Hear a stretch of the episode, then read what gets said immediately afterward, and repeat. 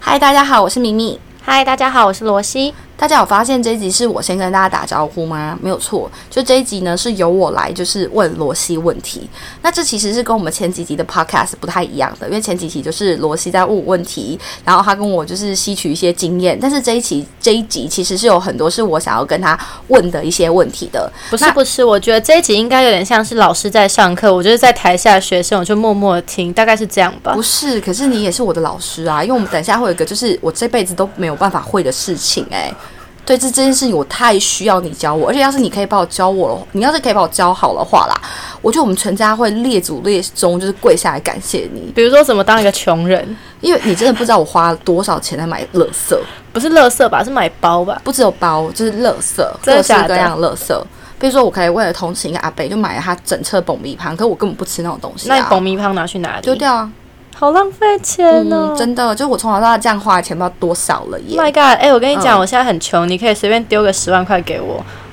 好啊，可以，十万可以有，因为每个就是朋友，我都有一个价钱，我觉得你还可以。我只有十万，我只有十万吗？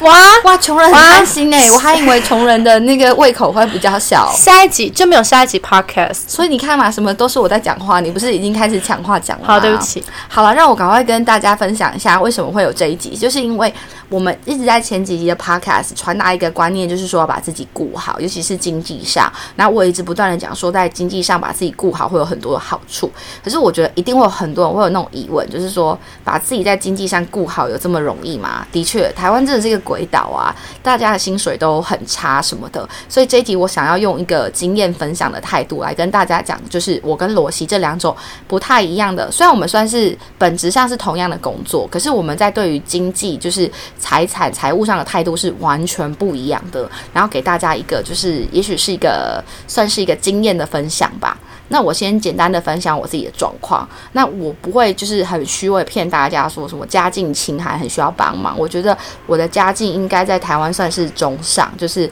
父母算是蛮 carry 的，可以帮我一些忙。但是我今天想要分享都是父母没有办法帮忙的部分。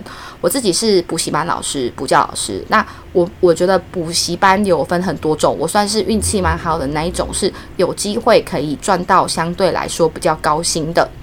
因为我的市场很特别，我们是招高中生、大学的这样子，所以我的收入上还算可以。可是，在我之前还没有办法赚到这样的收入的时候，我也是有靠很多自己的方法去赚到一些钱。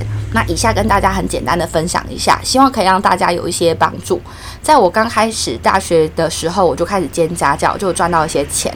然后大学毕业之后教书也是，可是从来没有存下来过。因为就像我刚刚讲，我什么乐色都可以买，所以我大学才是过太好了，就是每天都。在乱花钱，比如说都给人家洗头啊，然后就是呃做护发啊，然后我大学就开车上下班啊，然后就是呃都不读书啊，然后就是到那个考试前就会花很多钱砸钱请宅男吃饭，帮忙做作业啊什么的，就是反正什么样的方法都可以把钱花光啦。然后小时候身材好，所以买衣服都不用试穿，我就走在路上 model 身上的衣服，我就直接把它买下来，这样，所以就是买大量垃圾，真的没有存到钱。那会开始想要存钱，就是因为感谢。前男友实在太废了，才会觉得说不存一点钱，万一真的不幸嫁给他，人生会很凄惨，所以才开始去研究很多东西。那在一开始没有这么好的经济基础的时候，我都是先买基金，就一个月两千三千，其实大家努力一点都还是可以办得到。但是如果你慢慢的野心大了之后，可能你就开始看股票，那股票就很恐怖啦。很多人在股票上赚到钱，又有些人像罗西一样就乱买啊，对不对？哎，那是。因为你听名嘴啊，对不对？哎，我跟大家才是名嘴，那你干嘛要卖？就是你这某化学化学名嘴，某化学名嘴，然后是动物名字的那个人，他跟我说这个东西赶快卖，你怎么还没出啊？那应该算是是动物啊？那是禽？诶，好像这样会太就是动物哦，有一种动物，我猜脊椎会飞的，会飞的脊椎动物，你自己说的哦，对。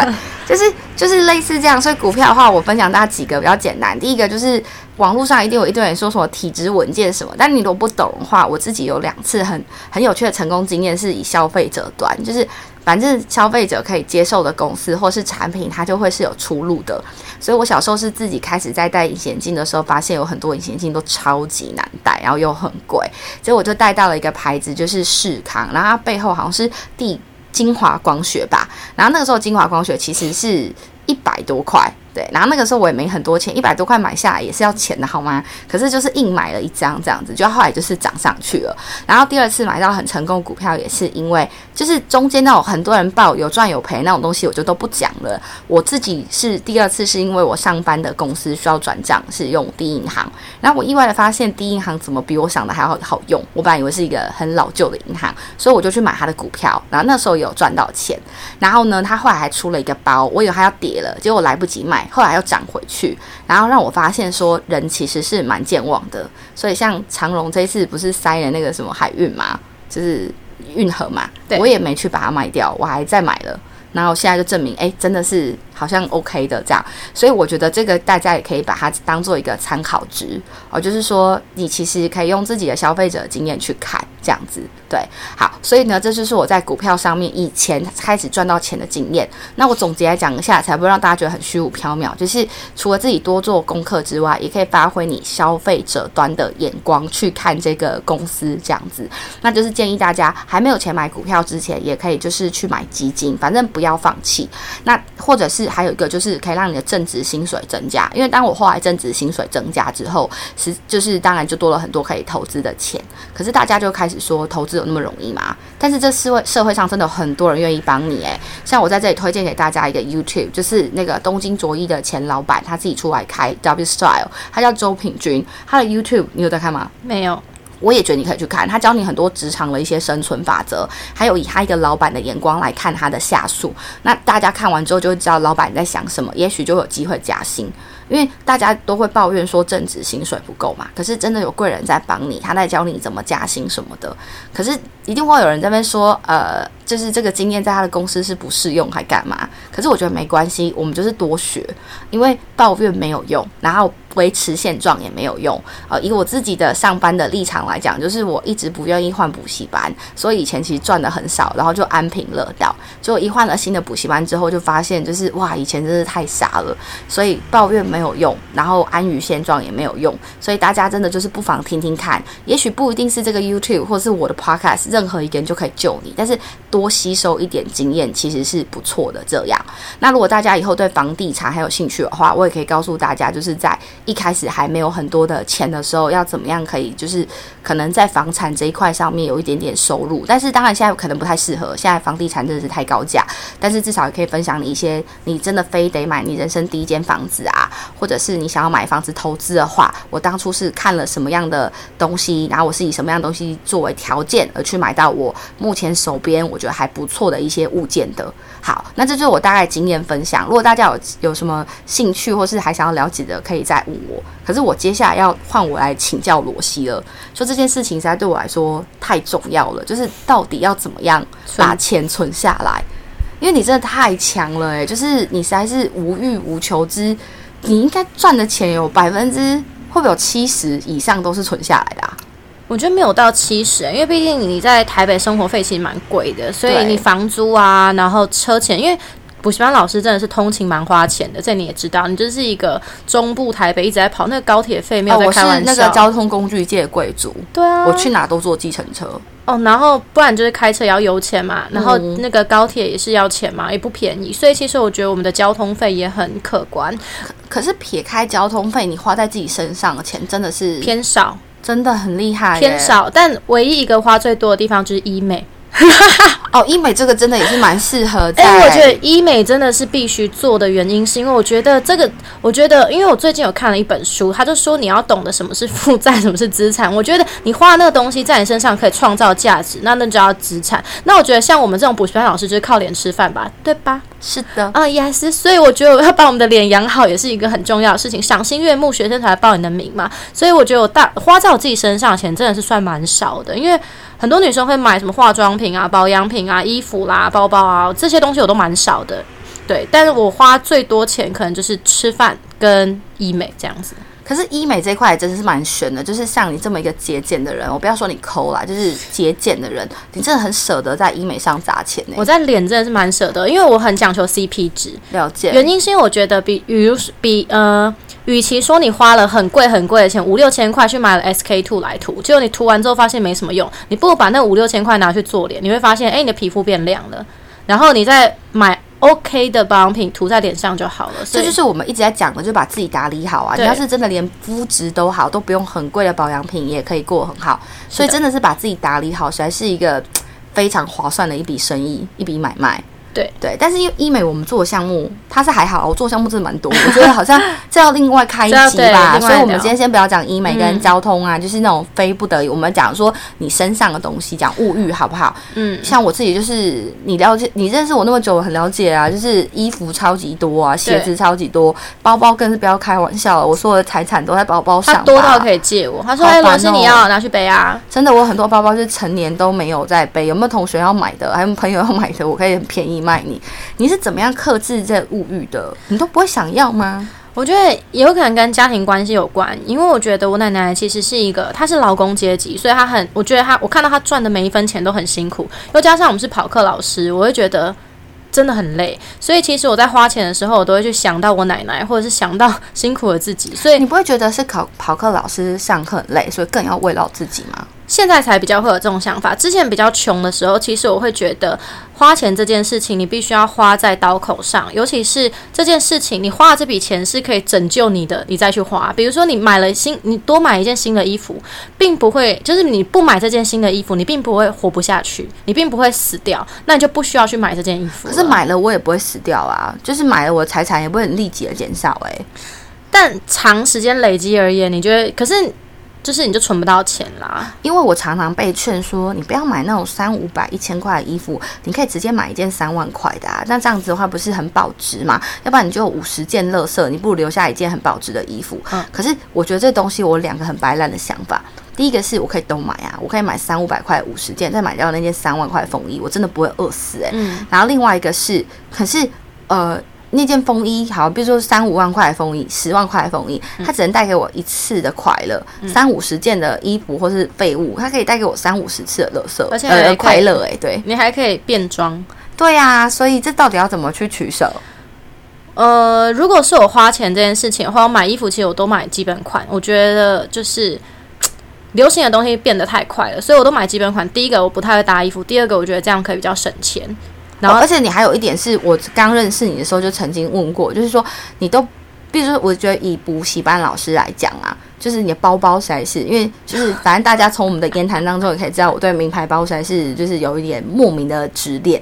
可是我有一个很好的讲法，是因为我觉得你背一个很好的包包去上班，导师才会信你啊，导师就会觉得。因为你刚开始教书的时候，你年纪搞不好还不一定比导师大耶，嗯，那他们就会觉得凭什么帮你这个小女孩招生啊？那我觉得你一去，然后就星巴克带着，然后香奈儿摆在桌上，他们就觉得 OK，这老师超厉害，他有钱，然后他们就会有点佩服你。你不会有这种心态吗？觉得应该买一个名牌包？不会，我觉得可能也是跟个性有关。我觉得我本身就比较以前比较偏没自信，所以我反而不敢让人家觉得我过很好。可是偏没自信，不是才会买？因为很多人还说我我看起来就是自信心很爆棚的人，怎么还会买名牌？他们说很多人买名牌包都是我要增进自信心、欸，我不是诶、我就就不就不会，不知道为什么。所以简单来讲，你的自律就是发挥在说，你买东西之前都会问自己什么买了会死吗？不买会死吗？这种东西。对对对那我怎么办？我就问我自己，嗯不买也不会死啊。不买会死啊，而且买了又不会死，买了也不会少一块肉啊，嗯，然后才几百块也还好吧。啊，这样子。而且这样我就存不到钱，我就是这个原因存不到钱呢、因为之前都会想说开源节流，以前我觉得非常节流，超级节流，但是我现在会开始慢慢让自己不要过得这么不好，就会开始利用开源这件事情。所以就像你刚刚讲的投资啊，或者是哎，对，创业说到啊，投资，因为我在想，就是以我分享的经历来说，可能很多的听众还是会觉得，顶多就是几千块买基金吧。哦，定额、定期定额，让我再说一次，定期定额买基金真的是很重要的事情。复利啊，是的，但是除了基金或者是呃，我刚刚分享股票，搞不好就有一些人觉得对他来说是不太可行的了。你这边有什么就是一些不同的建议，是你觉得说就是大家照着做，也可以让自己就是过得再更好一点吗？我觉得我推荐买 ETF，、欸、因为我觉得 ETF 它比较稳定，而且就是我有个朋友说，其实 ETF 的成长其实都是蛮稳定，可能一年就是十几趴还是什么的。可是而且 ETF 你买了之后，你可以丢在那边都不用理它，因为它有专业的经理人去帮你操操盘还是什么的。可是你如果是买个股的话，你要自己去看它的趋势。那我们这种新手其实不太会看，所以通常我买 ETF 的那个赚的 percent 数其实都算偏高。这样子，了解。除了那种瞬间暴涨的股，这样，所以我觉得推荐新手可以去着手 ETF，我觉得它是一个不错的选择，而且它不会暴涨，但也不会暴跌，所以其实算是蛮稳健的一种投资方法。嗯对，而且也许你买个股去操盘，最后可能还没有你 ETF 买的那个获利率还要高。这个很常发生，非对啊常常发生。嗯嗯，可是我觉得就是今天听完，我觉得对我来说最难的，真的还是克制对克制花费这件事情。嗯我好像真的做过像你讲的，就是但我觉得你不需要克克制啊，你有钱 就花啊。现现在我都不能存到钱啦。现在我就觉得还是过得开心就好了，所以我现在也没有这么的节流。可是你是因为结了一阵子的流，你才会有今天的生活啊。。对对对不对这是真的。嗯，所以，我们还是回归今天的主题，就是说前几集的很多重点，虽然听起来很经济，但是其实就是希望大家不管在呃以经济或是精神的层面上，把自己打理得更好。就是钱是其中一环，比如说，当你经济很好，或者是你的经济是自己可以 cover 的时候，你今天在择偶上面，你可能会多一些选择。这个选择可能是这个男生样样好，可是他可能没有很有钱，你也可以跟他结婚了，因为你不需要靠对方养。那也有可能是因为你的经济的层面啊什么的到达一个新的一个一个 level，所以他这个人就是啊、你有机会认识到更好的人，比如说，诶，这个本来不是你的那个圈圈的人，你也可以认识，你就不会会是一个新的方法嘛你。就不会觉得高攀不起。对，类似这样，而且才会认识他吧。比如说去酒吧，那你可能会去你以前从来不想去的，因为很贵的酒吧，那你说不定可以认识人，或者是你去从事你以前没有做过的运动，比如说冲浪啊什么什么的，高尔夫啊，那也有可能会认识新的人，甚至参加什么狮子会啊，我不知道啊，就是这个意思吧。然后本质上把自己打理好，有很多的层面啊，比如说，就像我们刚刚讲的，吃好睡好，早睡早起，把皮肤顾好，说不定你连医美都不用做，买那种很便宜的化妆水，你就可以有拥有很好的肤质，而不用买五千一万块的保养品。所以真的是把自己的本质过好。而且我觉得有一点很重要，是在这个 ending 之前想跟大家分享的，就是谈恋爱不要是怕寂寞。如果你今天真的是拥有很美好的生活啊，你一个下午去做个 SPA 也就过了，然后晚上逛个街，跟朋友吃个下午呃吃个宵夜也就过了，你根本不会感受到这么的寂寞。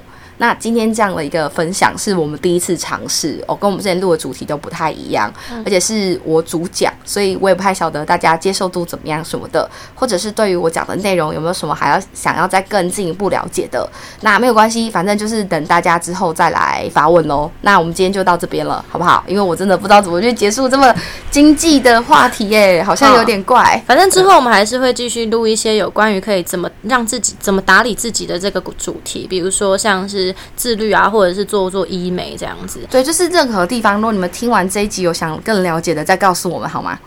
好的，好，那就这样喽。哦，因为这是第一次录，才是不知道怎么结尾哎。好，那我们今天的 podcast 就录到这啦，大家再会，拜拜。